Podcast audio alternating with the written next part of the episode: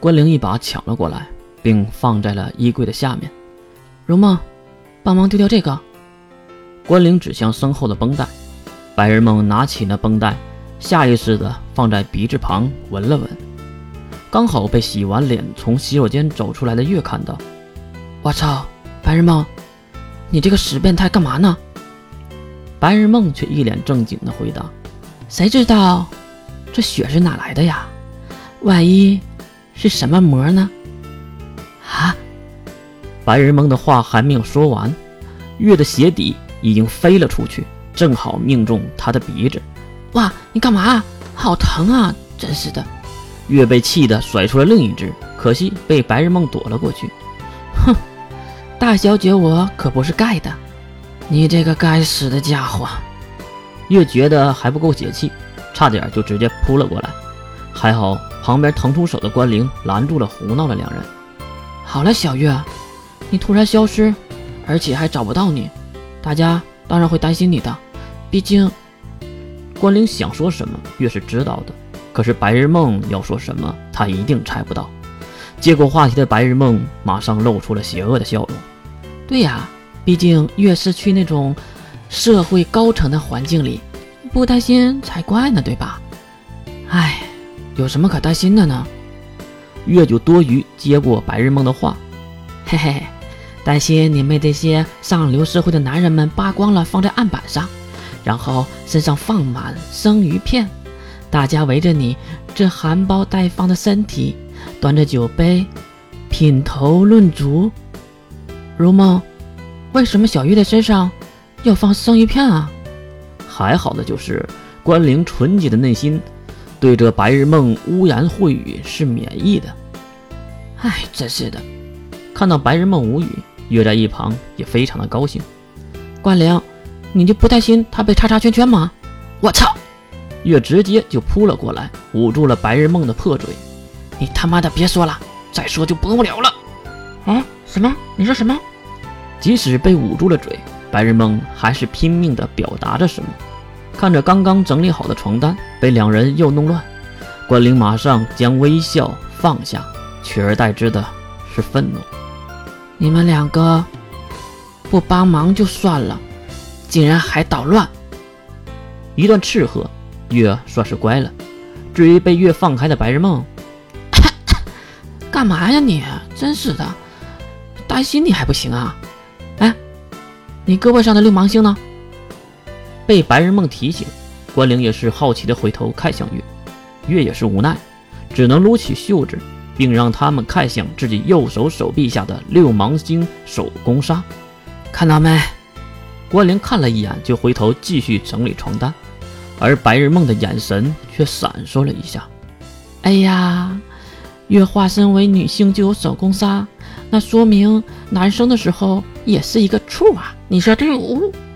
还好的就是月捂住了这个家伙的嘴，应该说是再次的捂住。你这个家伙，张姐要是被封了，算你的吗？在地面挣扎的白日梦好像还想努力的说点什么，没想到的是，除了关灵和月以外的另一道声音传了出来。这个情报不错呀，我的老公是一个未经世事的好男人呐。哎，听到声音，关灵下意识地举起右手食指和中指，摆出了战斗的姿势。月也是直接在地面蹦了起来，看向窗口的方向，因为声音是从那边传来的。哎，别紧张，是我呀。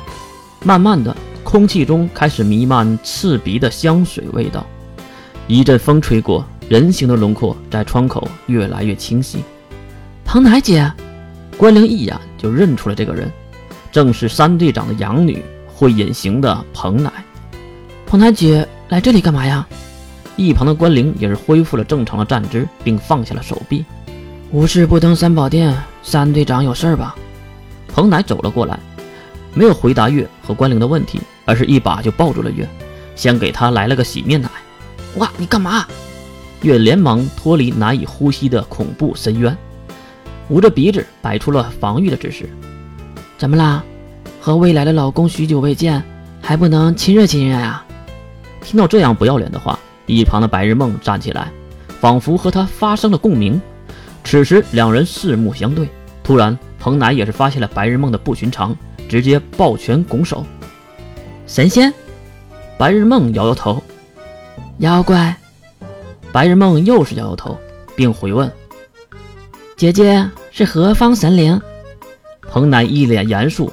就在关灵和月以为他要说什么正经的东西时，在下半宁岛驻军首领队能办三队长最能干的女儿彭乃啊！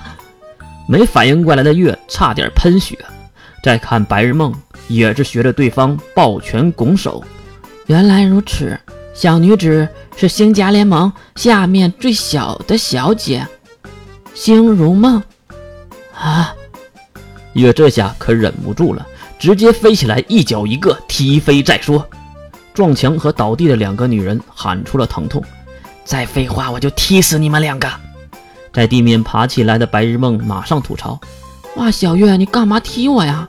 远处在墙上掉落的彭乃也是重新站起身。话说，老公，你都踢了呀？这样再说不好吧？